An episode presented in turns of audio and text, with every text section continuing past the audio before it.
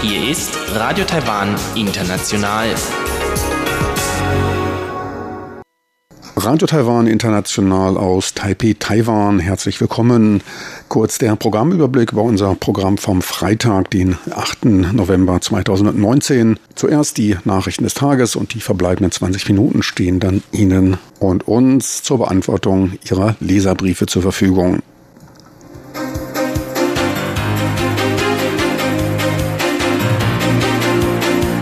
Hier ist Radio Taiwan International mit den Tagesnachrichten vom Freitag, den 8. November 2019. Die Schlagzeilen. Agentur zur Förderung der Kreativindustrie und Verbreitung der Kultur Taiwans eröffnet. Und Revision des Anti-Drogengesetzes verabschiedet. Experten Chinas 26 Anreize zielen auf Vereinigung mit Taiwan ab. Und nun die Meldungen im Einzelnen.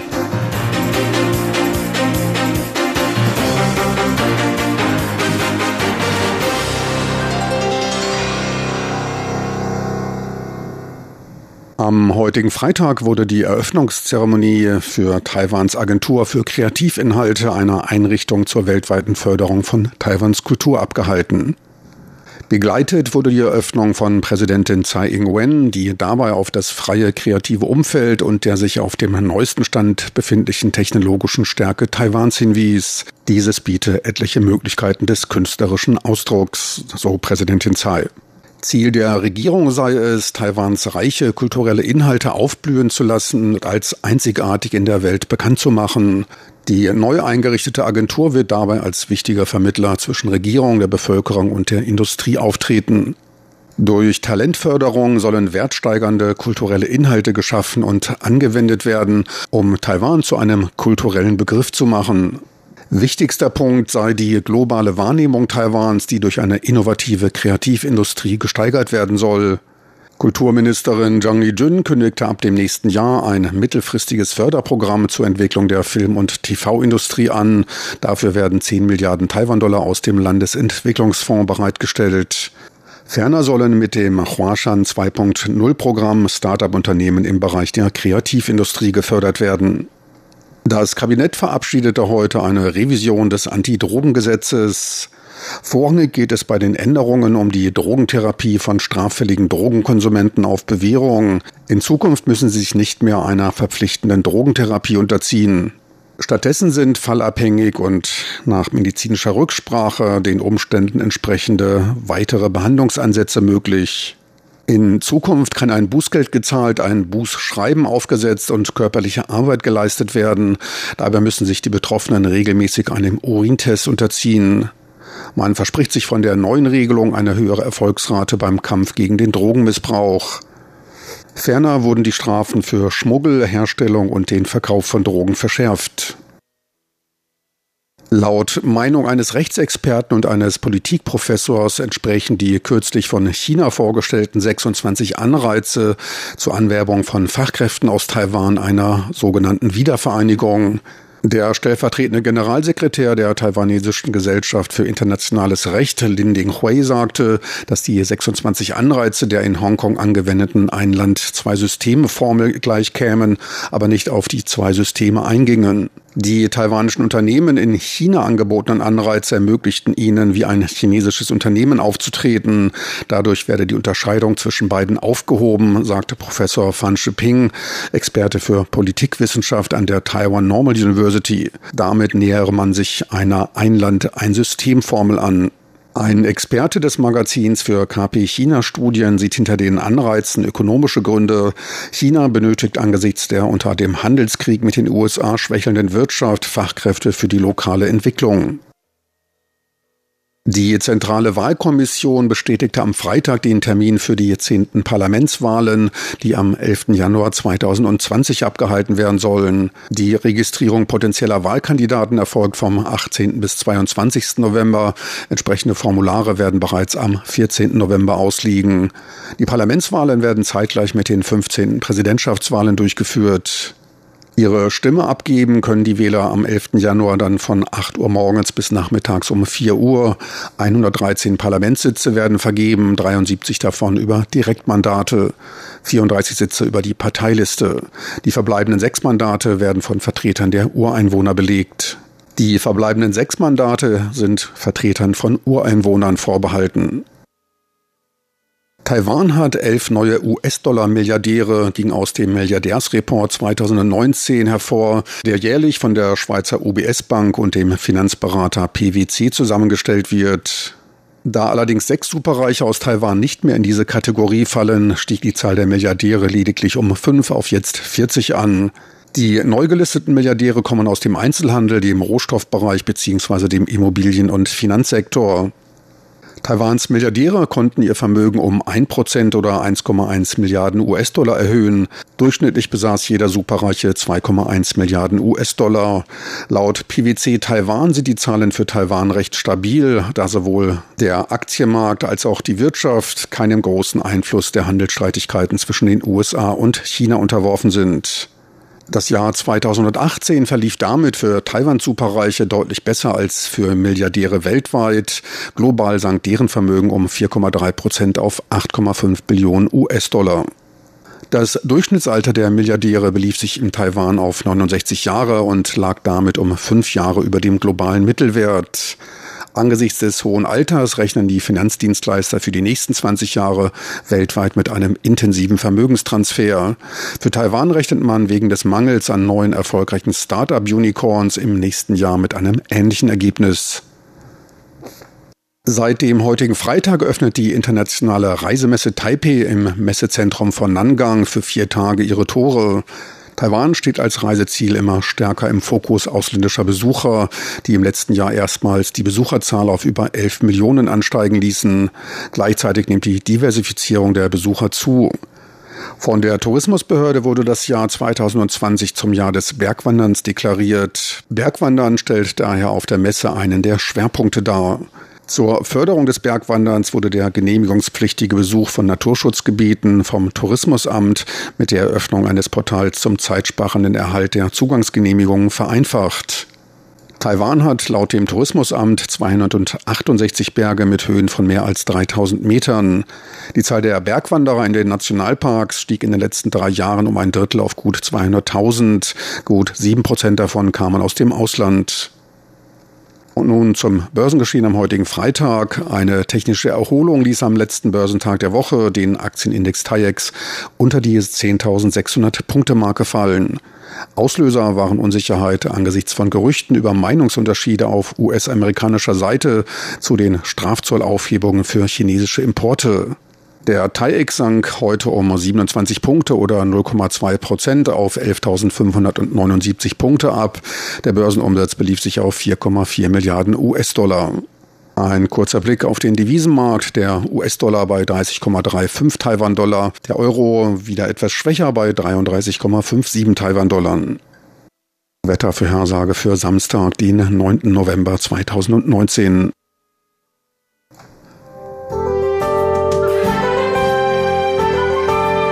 das Wetter.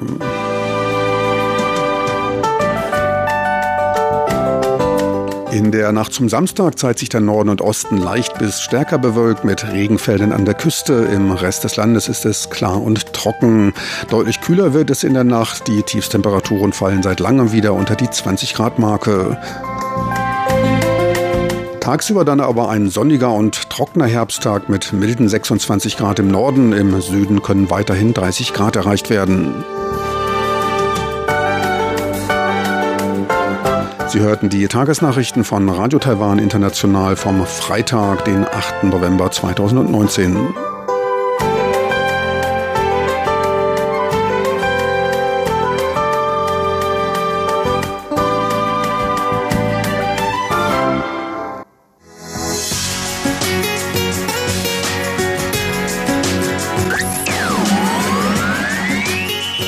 Taiwan, international aus Taipeh.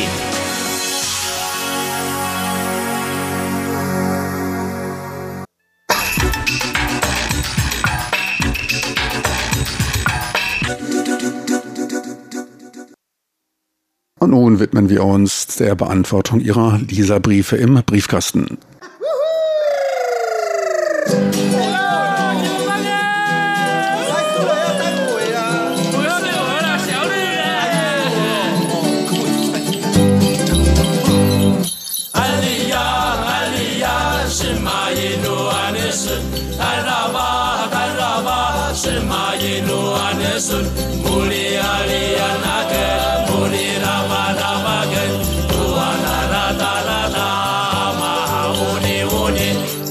Herzlich willkommen, liebe Hörerinnen und Hörer, zum Hörerbriefkasten auf Radio Taiwan International heute am Freitag, dem 8. November 2019. Im Studio begrüßen Sie ganz herzlich Chobi Hui und Eva Trindl. Ja, heute wollen wir natürlich wieder auf Ihre Post eingehen und auch Fragen beantworten. Klaus Hermann hat geschrieben, nach langer Zeit habe ich mein altes Hobby Kurzwellenhören wieder neu entdeckt und übersende Ihnen im Anhang meinen ersten Empfangsbericht. Über eine Empfangsbestätigung würde ich mich sehr freuen schicken wir natürlich gerne. Und wenn Sie Lust haben, dann hören Sie mal öfter bei uns rein. Dann haben wir eine Frage von Klaus Irgang. Er schreibt, wird Koriander in der taiwanischen Küche verwendet und wenn ja, in welcher Form?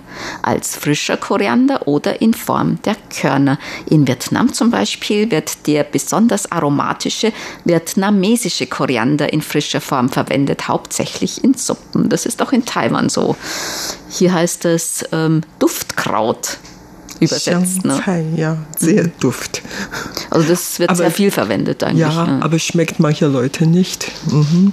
Also schmeckt mir schon, schon recht mhm. gut. Wir verwenden sehr viel diese Kräuter. Und vor allem frisch auch. Ne? Es ist sicher schon oft gefragt worden, in der asiatischen Küche ist ja Reis von großer Bedeutung. Welche Reissorten finden in der taiwanischen Küche hauptsächlich Verwendung? Weißer Reis, Duftreis, zum Beispiel Jasminreis, Basmati-Reis, Klebreis? Besonders wertvoll soll ja Vollkornreis, Naturreis sein. Hat diese Reissorte Zugang erhalten in die taiwanische Küche und welchen Stellenwert hat Vollkornreis? Also hauptsächlich isst man immer noch weißen Reis, ne? Ja, oder Rundreis. Also Rundkornreis. Hier wird weniger der Langkorn, sondern eher der Rundkornreis genau. angebaut. Aber es gibt auch alle möglichen anderen Reissorten, auch importierte aus Japan, aus Thailand und so weiter. Und auch Klebreis wird sehr viel verwendet. Das findet auch sehr viel Verwendung bei verschiedenen Speisen. Ja, aus Klebreis kann man dann viele verschiedene Kuchen, Reiskuchen gemacht. Oder Zungze. Ja, oder überhaupt ja, ähm, Kuchen mit süße Führung zum mhm. Beispiel. Das wird sehr viel. Und Duftreis essen wir auch, allerdings nicht wirklich so zahlreich, weil das ist ähm, uns etwas unbekannt, weil in Taiwan wird eigentlich keine Duftreis eingebaut, sondern eher so Weißreis oder Rundkornreis hm. eingebaut. Klebreis auch natürlich sehr viel, aber Duftreis weniger und hin und wieder hat man ja Lust, ähm, Reis aus Japan zu essen und daher kauft man hin und wieder auch japanische Reis. Die schmecken uns alle besonders gut. Mm. Und auch hier gibt es ja sehr bekannte Reisanbaugebiete, zum Beispiel Zhishan in Ost-Taiwan und diese Gegend überhaupt Hualien und mhm. Ost-Taiwan ist auch sehr bekannt für den Reisanbau. Und Vollkornreis wird immer mehr eigentlich gegessen, besonders bei, wenn Leute sehr gesundheitsbewusst sind, aus eher Gesundheitsgründen. Ne? Also das ist auch Vollkornreis. Und es gibt auch in Taiwan gibt es auch die Tradition, zum Beispiel diese Mischungen, dass in Reis dann auch noch andere Körner sind. Also diese, weiß nicht, fünf, fünf Körner Reis und so können. und so weiter. Ja, also das wird hier eigentlich auch viel gegessen in diesen Selbstbedienungsrestaurant. Da kann man dann auch meistens wählen. Also weißer Reis und dieser Meerkornreis und manchmal auch dann äh, Vollkornreis, also brauner Reis und so weiter. Mhm. Schwarzreis wird auch hier gegessen. Ja, so lila Reis, so schwarz-lila ist der. Ja. Mhm. Ich kannte den früher eigentlich aus Yunnan oder Xishuangbanna, also in China an der Grenze zu Burma, Laos. Da habe ich den eigentlich das erste Mal gegessen. Und in Taiwan gibt es den auch. Ja. Armin Herdkorn aus Uldingen hat noch eine Anmerkung zu Mücken oder Moskitos in Taiwan. Er war ja auch öfters in Taiwan, sowohl im Sommer als auch im Winter.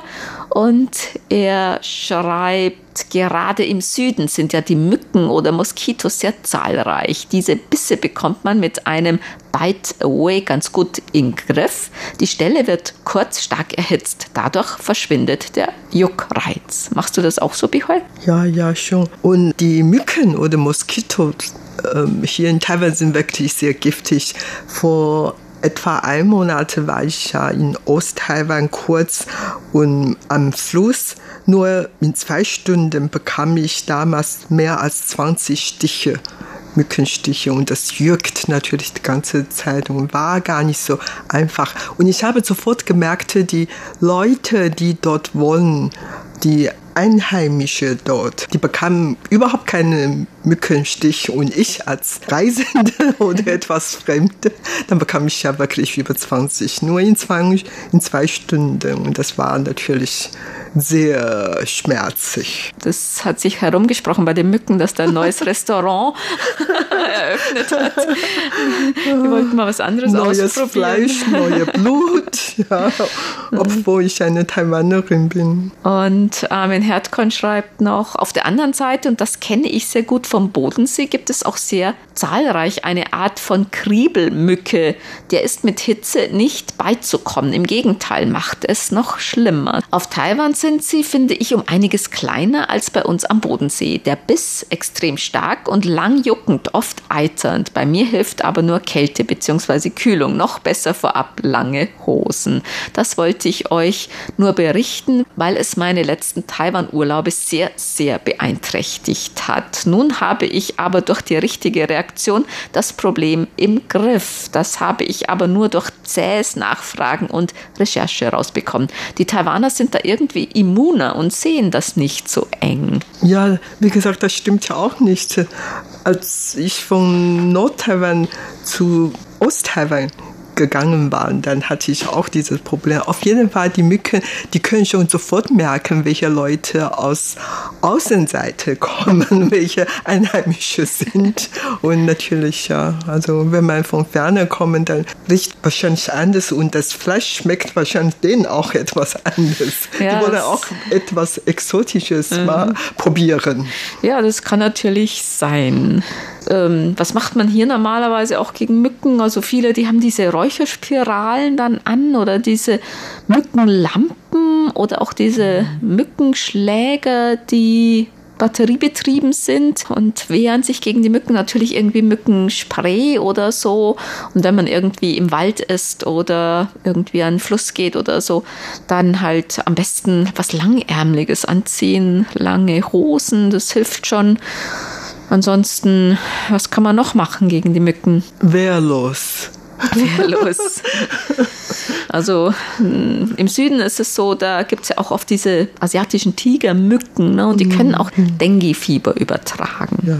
Frank Rico Bresonik hat uns einen Brief geschrieben mit Empfangsbericht und er schreibt, übrigens hatte ich euch schon berichtet, dass die RTI Schweinchenlaterne nun mein Küchenfenster ziert, besonders in der Abendzeit, wenn das Schweinchen leuchtet, zeigt es sich in seiner ganzen Pracht. Ja, es leuchtet in allen Farben. Heute möchte ich euch einmal fragen, wie taiwanische Friedhöfe aussehen und welche verschiedenen Bestattungsarten es gibt. Der allergrößte Teil ist Feuerbestattung, also weit über 90 Prozent. Und die Friedhöfe, die liegen meistens ein bisschen abgelegen, an Hängen und so weiter, weil da normalerweise auf das Feng Shui geachtet wird, oder? Ja, genau. Und die Friedhöfe in Taiwan sehen etwas anders als die Friedhöfe in Europa aus.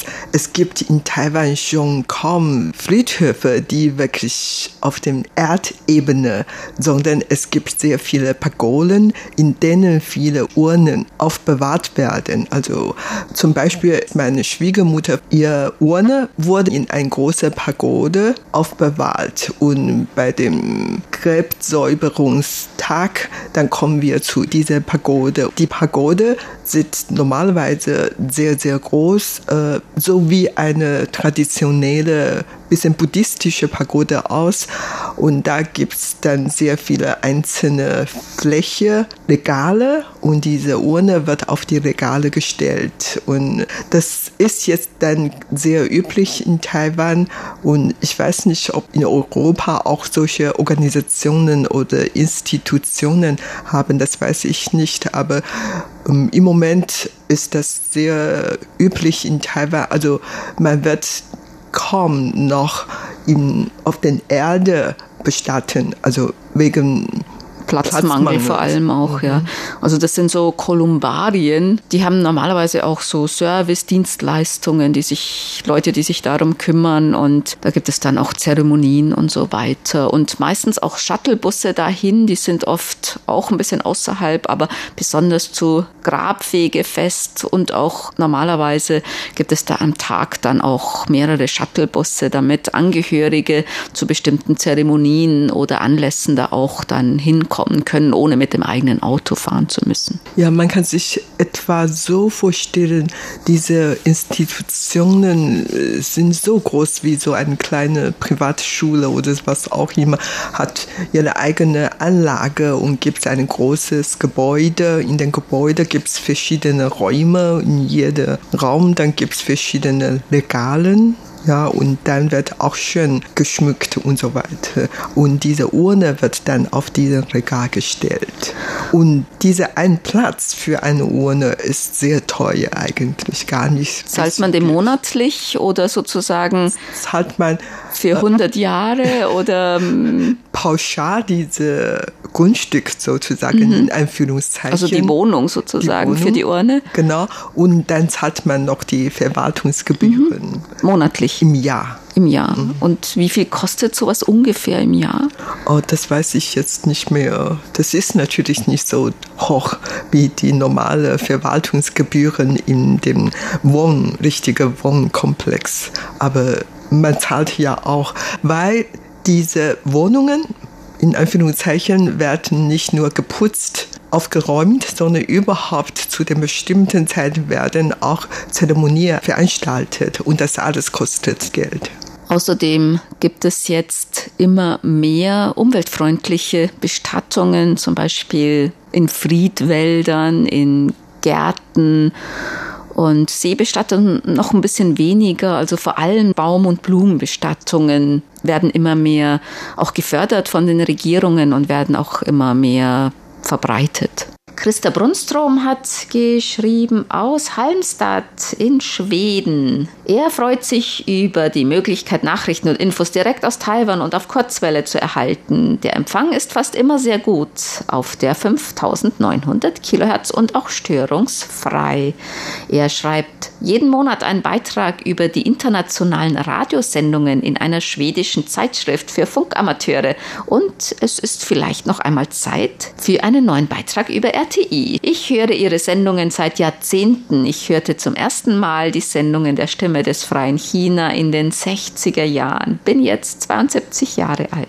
Auch Hanno Kiski aus Finnland, aus Hamina, hat uns geschrieben. Er hat am 1. März 1969 angefangen mit dem Hören der Kurzwelle. Es ist in diesem Jahr 50 Jahre. Mario Schöler hat geschrieben aus Bad Blankenburg. Er interessiert sich seit vielen Jahren für den Rundfunkempfang auf Langmittel- und Kurzwelle. Und er hat bisher immer individuelle Briefe verfasst, aber seine Augen und die Hände wollen nicht mehr so wie früher. Aber er hat uns trotzdem hier einen handgeschriebenen Brief mit Empfangsberichten verfasst. Herzlichen Dank. Ja, vielen, vielen Dank.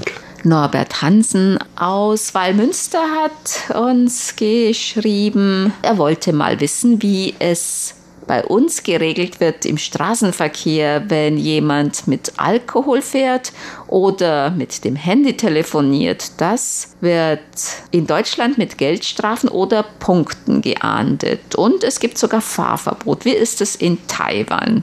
Ja auch.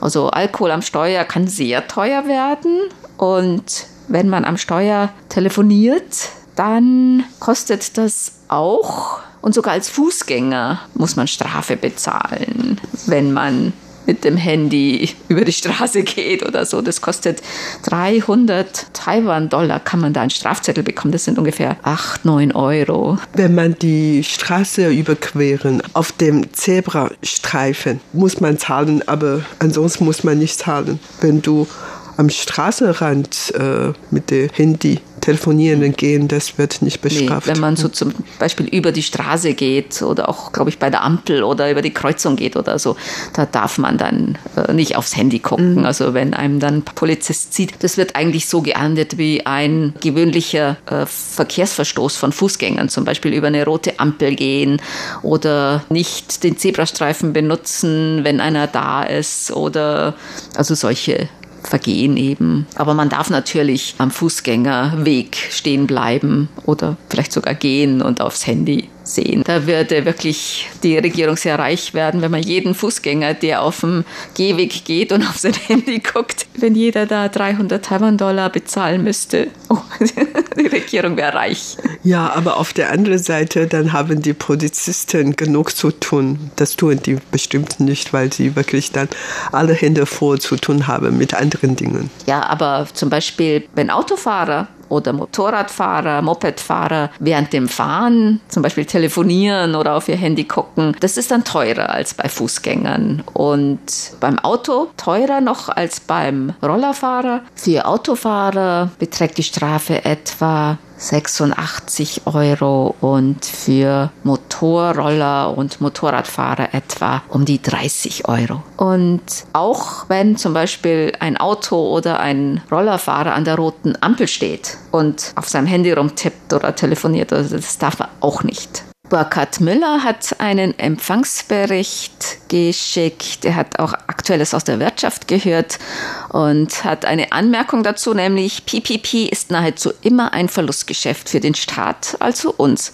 Klappt nicht, hat nie funktioniert. Nino Marabello hat geschrieben aus Treviso in Italien. Er bedankt sich für die Sonder-QSL-Karte vom Nationalen Radiomuseum, gezeichnet von Yume Wang. Ja, viele Hörer und Hörerinnen schreiben uns, dass sie die QSL-Karten erhalten haben, falls ihnen noch eine fehlt, etwas verloren gegangen ist oder auch QSL-Karten falsch ausgefüllt worden. Also Sie können uns nochmals schreiben, uns den Empfangsbericht nochmals schicken. Wir stellen gerne nochmal eine aus und schicken sie Ihnen. Manfred Theile hat auch geschrieben, er hat auch die schönen QSL-Karten erhalten. Herzliches Dankeschön an die nette Schreiberin. Werden wir Dev ausrichten. Dann kommen wir zu unseren Geburtstagsglückwünschen für heute. Bernd Seiser aus Ottenau hat geschrieben, er möchte gerne heute ganz herzlich zum Geburtstag beglückwünschen Norbert Hansen in Wallmünster, Sandro Blatter in der Schweiz, Ernst Hemann in Friedrichsdorf, Ina Schemming in Edmonton, Kanada, RTI-Hörerclub Ottenau-Mitglied Helmut Matt in Herbolzheim, Hanna Lackner in Villach, Hans Kaas in Triefenstein und RTI-Hörerclub Ottenau-Mitglied Hendrik Leuker in Bamberg. Den Glückwünschen schließen wir uns an. Das war's für heute in unserem Briefkasten. Vielen Dank fürs Zuhören. Am Mikrofon verabschieden sich Chobi Hui und Eva Trindl. Meine lieben Zuhörer, unsere Sendung neigt sich dem Ende zu. Ich möchte noch wie immer darauf hinweisen, dass diese Sendung als auch andere online abrufbar sind. Dort einfach in Ihren Browser de.rti.org.tv eingeben. Schön, dass Sie dabei waren. Ein wunderschönes Wochenende wünscht Ihnen Ihr Team von Radio Taiwan International.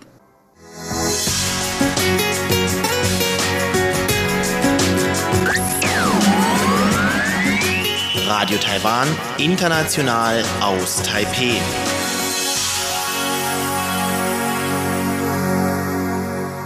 Musik